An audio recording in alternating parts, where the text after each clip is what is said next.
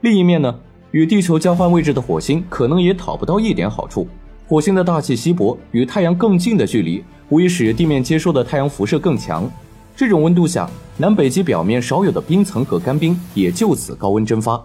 更近的距离也意味着火星受到太阳活动影响更剧烈。火星体积小，核心早已凝结，导致火星磁场极弱，不足以抵抗强烈的太阳风。原来的火星就被太阳风将空气剥离的只有地球的百分之一气压，现在恐怕仅存的大气也要被剥离。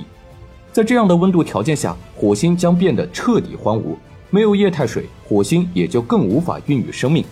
除了星球本身的变化，行星周围的卫星也发生变化。而地球深受月球的影响，没有了月球，地球生态将发生巨大变化，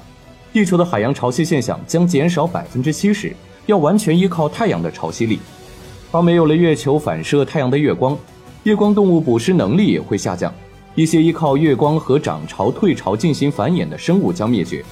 如果其中一类生物灭绝，必然影响到食物链的下一环，食物链断裂的情况也将发生，届时整个生态系统将受到影响。从长期来看，地轴也将变得不稳定，它将不再以二十三点五度的倾斜角旋转，而在十度到四十五度间摆动。没有了月球的束缚，地球的自转速度将加快，